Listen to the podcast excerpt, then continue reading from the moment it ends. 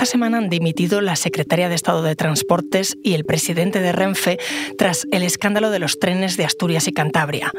Por un error de diseño, los 31 convoyes nuevos que se habían encargado para la red de cercanías no iban a caber por algunos túneles. El fallo se detectó en 2021, pero no se hizo nada. Así que estos trenes que tenían que entregarse el año que viene ahora no llegarán como pronto hasta 2026. Soy Ana Fuentes. Hoy en el país, ¿qué hay detrás de la chapuza de los trenes de Cantabria y Asturias?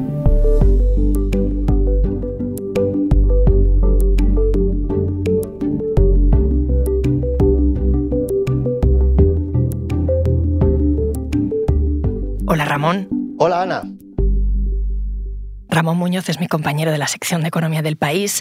Tú has estado cubriendo este caso desde el principio y viene de lejos. Cuéntame, ¿cuándo se solicita y se adjudica este proyecto que ha terminado en un escándalo?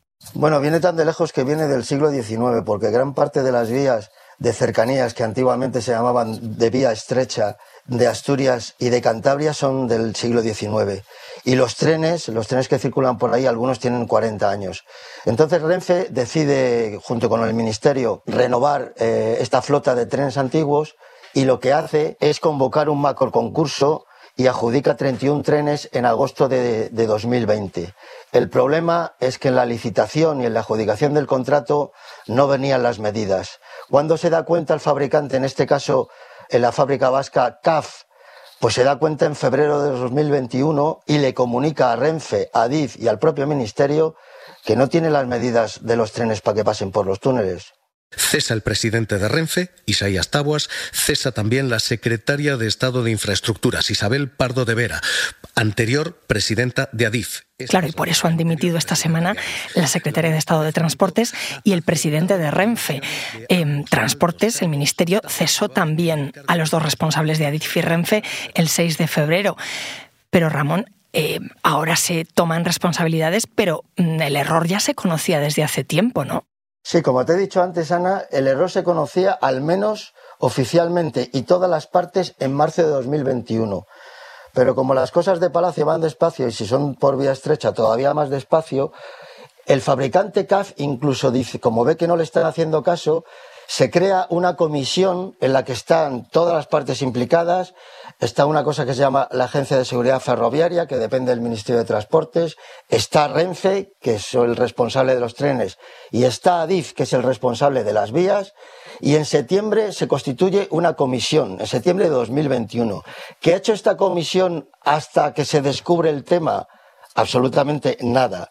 Y por eso la ministra, y en esto hay que la ministra de Transporte, Raquel Sánchez, y en esto hay que reconocerle su entereza, reconoce que las dimisiones, más bien ceses, se producen precisamente por eso. No por el fallo en sí, que aunque sea una chapuza, digamos, coloquialmente lo puede tener cualquiera, sino porque cuando se descubre el fallo y casi durante dos años no se hace nada.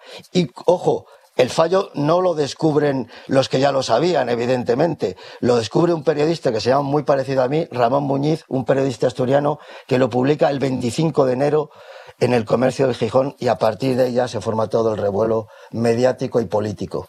Y en el momento en que el comercio destapa esa información, ¿qué pasa? Pues que todo el mundo se pone muy nervioso, sobre todo porque el presidente cántabro el señor Revilla se pasea por todos los platós denunciando este tema y el, ministerio reúne a, todas las partes y deciden que tienen que dar una solución rápida a, a este problema, una solución administrativa, que es el llamado método comparativo.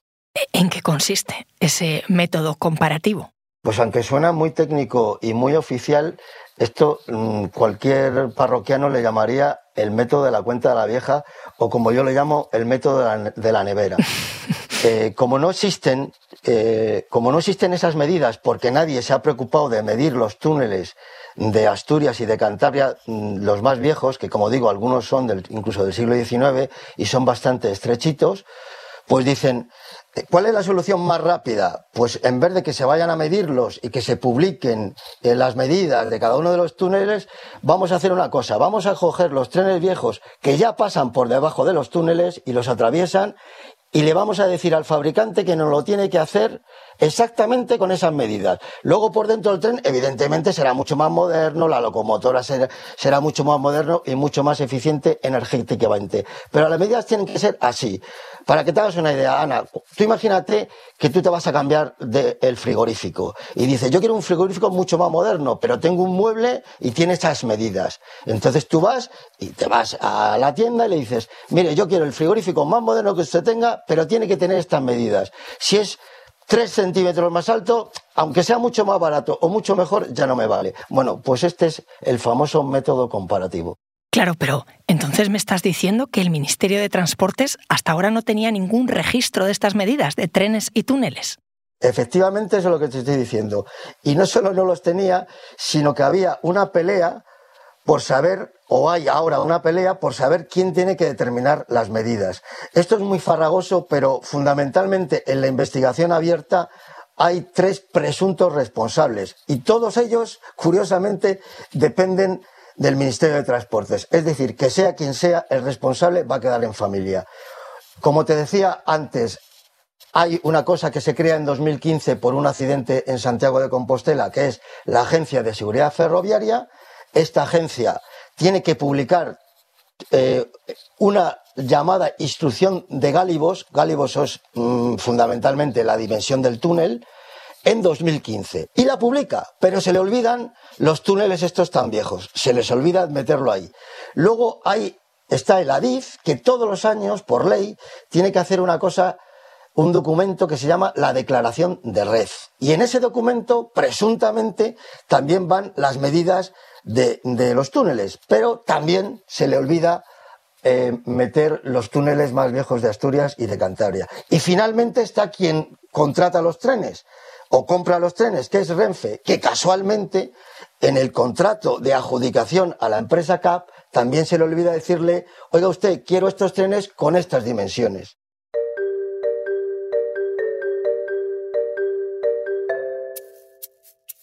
Entonces, Ramón, dos años después de destaparse esta irregularidad, han rodado cabezas. ¿Ha habido otros casos en los que se hayan depurado responsabilidades con problemas en los trenes? Pues eh, la novedad de este caso es precisamente eso, que han rodado por primera vez cabezas. Por centrarnos en el tema ferroviario, aunque lo podríamos ampliar al conjunto de temas políticos, no es común que, dimita nadie. De hecho, la primera solución intermedia por decirlo así, que le da la ministra a los airados presidentes de Asturias y de Cantabria para calmarles un poco, y te recuerdo, Ana, que estamos en periodo preelectoral de cara a las autonómicas de mayo, es hacer una falsa dimisión de cargos técnicos, de cargos mm, medios, incluso uno se iba a jubilar. Pero claro, como crece tanto la polémica, se ve obligada a tomar una decisión muy drástica, que es eh, cargarse, por decirlo de una manera coloquial, nada más y nada menos que al presidente de Renfe y cargarse a la secretaria de Estado, no tanto como a, la señora Pardo de Vera, no tanto como secretaria de Estado, sino porque cuando ocurre el escándalo, cuando se destapa, vamos, cuando se sabe que los trenes están mal, ella era presidenta de, de Adif. Entonces, el problema ahora es que el listón está muy alto, pero no solo han sucedido este tema, que es verdad que puede parecer y lo es, de hecho, una chapuza, pero no es la única chapuza. Te pongo varios ejemplos.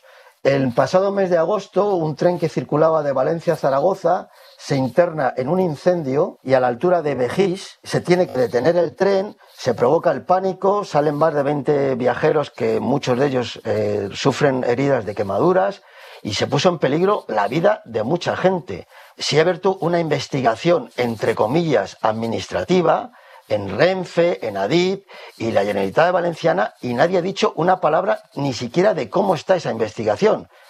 Cuidado, que este tema tiene también en los tribunales una investigación penal, pero nadie, como te digo, ni de la Generalitat Valenciana, ni del Ministerio de Transportes, ni de Adif, ni de Renfe ha dicho una palabra sobre esta investigación y menos aún se ha depurado ninguna responsabilidad. Es decir, no ha dimitido nadie. Y luego hay otros casos no tan graves porque no implica peligro de, vidas humanas, pero está el colapso de las cercanías de Madrid. O sea, los, los, eh, la red de cercanías de Madrid es la más grande de España. Para que te hagas una idea, mientras en la de Asturias En todo el año pasado la utilizaron 1,5 millones de viajeros, la de Madrid la utilizaron más de 200 millones. Está completamente colapsada. Cuando no son los trenes que van repletos de Renfe, son eh, que se cae la electrificación o hay un problema de obras en las estaciones, etcétera. Y luego está, por ejemplo, el tema de Extremadura, que este ya lleva, este es como el de Asturias, ya lleva más de 40 años coleando. Mm, es casi imposible viajar, digo, en tiempos razonables a, Extremadura. Y podría poner más casos. En ninguno de ellos, en ninguno de ellos, ni con este gobierno ni con anteriores, nadie, al menos en el ámbito ferroviario, ha dicho aquí está mi cargo y dimito. Hablas del tren de Extremadura y justamente aquí en Hoy en el País le dedicamos un episodio junto a nuestro compañero Lolo Viejo. Todas las generaciones, desde mis padres hasta mis amigos e incluso yo mismo, que lo he utilizado en numerosas ocasiones, siempre ha llegado tarde. Yo nunca he conocido un tren que llegue puntual. Por ejemplo, yo compraba siempre un billete de tren, pero ya sabía de antemano que me iban a devolver el dinero porque iba a llegar tarde. ¿Cómo que te iban a devolver el dinero? Por ejemplo, yo soy de Plasencia y cuando compraba el tren Madrid-Plasencia o Plasencia-Madrid, siempre llegaba con retraso. Entonces nosotros los viajeros ya asumíamos que nuestro tren iba a llegar con retraso. Entonces Renfe aplica una compensación a los billetes de tren que lleguen tarde. Entonces los que somos de Plasencia, pues ya sabíamos que nos salía prácticamente a mitad de precio. Esto tiene sus cosas buenas, pero la verdad es que luego acabas un poco hasta las narices porque más allá de que te devuelvan el dinero, lo que quieres es llegar a tu casa y darle un abrazo a tu padre y a tu madre. Y bueno, está bien que te devuelvan el dinero, pero también queremos un tren un poco más digno. Ahora seguimos hablando. Enseguida volvemos. Porque escuchas hoy en el país y siempre tienes ganas de más, recuerda que los sábados y los domingos tienes nuevos episodios gracias a la colaboración de Podimo y El País Audio.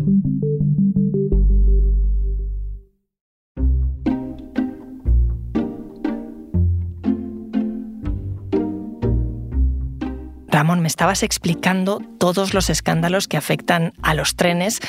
En algunos se han depurado responsabilidades, como en el caso de Asturias y Cantabria, en otros no. Volviendo al norte, eh, estas comunidades llevan décadas esperando a que llegue el AVE y siempre se retrasa. Em, ¿A qué se debe? ¿Es dejadez? ¿Es porque sus infraestructuras son antiguas? Bueno, es un cúmulo de factores. Fundamentalmente el que yo creo más importante es el electoral. ¿Por qué? Porque, hombre, las comunidades del norte, sobre todo de Asturias y Cantabria, tienen poca población, entonces son, menos votantes. Pero al margen de la broma, el, problema también es eh, la inversión es tan monstruosa en el caso del AVE. Todos los gobiernos lo que han hecho es centrarse en las líneas más rentables, es decir, que puedan llevar mm, más viajeros. Empezamos por el Madrid-Sevilla por el tema de la Expo, pero enseguida se, hizo el Madrid-Barcelona, se hizo el Madrid-Valencia. En general los corredores que tienen muchísimos más viajeros y, la prueba de que no es un problema solo de, de los gobiernos ni de jadez, sino que es un problema de rentabilidad y de economía, es que las empresas privadas, competencia de Renfe, las únicas líneas en las que están interesadas es en estas que te estoy diciendo. No creo que vaya a haber muchas compañías interesadas en el Madrid-Santander cuando se ponga en marcha. Pensando justamente en los viajeros, ¿en qué va a afectar al nuevo proyecto de cercanías que hayan dimitido la secretaria de Estado de Transportes y el presidente de Renfe y, y que hayan cesado a los dos responsables de Adif y de Renfe? Bueno, los viajeros se van a dar cuenta, sobre todo los asturianos y los cántabros, porque mm, los trenes eh, que tenían que empezar, los primeros trenes, eh, porque no se da, el pedido no se hace de golpe, no, no, se van a, medida que se van fabricando se van poniendo en las vías. Pues eh, iban a llegar en el 2024 y ahora los primeros llegarán en el 2026 con suerte. Quiere decir que ya los trenes nuevos van a tardar dos años en, llegar sobre lo previsto. La buena noticia para los viajeros es que los gobiernos cántabro y asturiano le han arrancado al Ministerio dos compromisos importantes, que en vez de ser 31 trenes van a ser 38 y que los bonos gratuitos de cercanías que eh, para el resto de España van a ser gratuitos hasta finales de, este año, de 2023. En el caso de los asturianos y los cántabros, lo van a tener gratuito hasta 2026, es decir, hasta que lleguen los nuevos trenes. Y a partir de ahí mm, se va a notar eh, en el coste, porque me imagino que todo este escándalo, todo este retraso, tiene unos costes extra. El coste original del contrato eran 258 millones de los 31 trenes, pero evidentemente, claro que va a haber un coste mayor, entre otras cosas, porque si tú amplías el pedido en 7 trenes, hombre, 31 trenes no pueden valer lo mismo que 38. Luego está el tema de la gratuidad de cercanías. Eh, es gratis para los viajeros, pero no es gratis para el contribuyente. Quiere decir, eso lo tiene que pagar alguien. Eh, la prensa mm, regional han estado publicando cifras, unos hablan, pero con unas horquillas muy raras, unos hablan hasta de 50 millones. Yo creo que eh, mm, es muy, muy grande esa cantidad, yo creo que será mucho menor, pero tendrá un coste, que no lo van a pagar solo los cántabros o los asturianos, lo vamos a pagar con los impuestos todos. Y finalmente hay un coste menor, pero también está ahí, que eh, la empresa CAF sus ingenieros eh, trabajaban desde que se les adjudicó el concurso y estos dos años, evidentemente, ahora tienen que diseñar otros trenes y eso también tendrá un coste menor que los anteriores, pero lo tendrá. Al final este proyecto mm, se iba a financiar con dinero del Banco Europeo de Inversiones. ¿El retraso supone alguna consecuencia mm, económica y para la imagen de España? Desde luego para la imagen de España sí, y en esto ha contribuido muy fundamentalmente el señor Revilla, que no solo se ha paseado por los platós de, las televisiones españolas, sino también de algún medio internacional, diciendo que esto es una chapuza propia de una junta de vecinos. Pero en, efecto había un problema y hay un problema con el Banco Europeo de Inversiones, porque como este es un proyecto de, desarrollo regional, eh, le, iba a financiar el contrato con un préstamo de 150 millones de euros. ¿Qué pasa? Que cuando tú firmas un préstamo, como cuando firmas una hipoteca, está sujeto a unos plazos. Entonces, evidentemente, eh, esos plazos ya no se van a cumplir.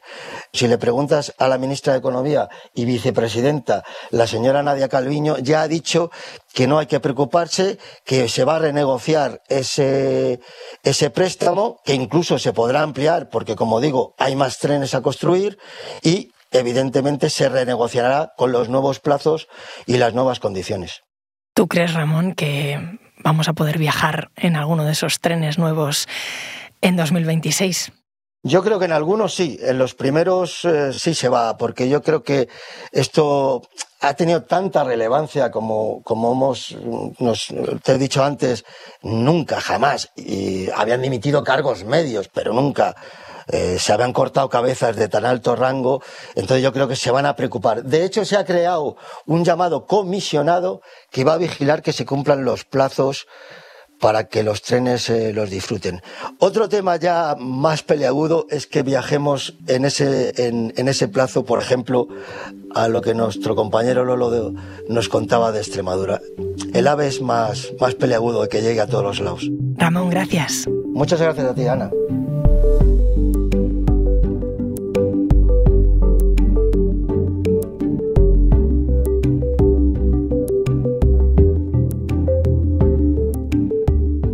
Este episodio lo ha realizado Jimena Marcos. La grabación en estudio es de Camilo Iriarte. El diseño de sonido es de Nicolás Chabertidis. La edición es de Ana Rivera y la dirección de Silvia Cruz La Peña. Yo soy Ana Fuentes y esto ha sido Hoy en el País. Mañana volvemos con más historias. Gracias por escuchar.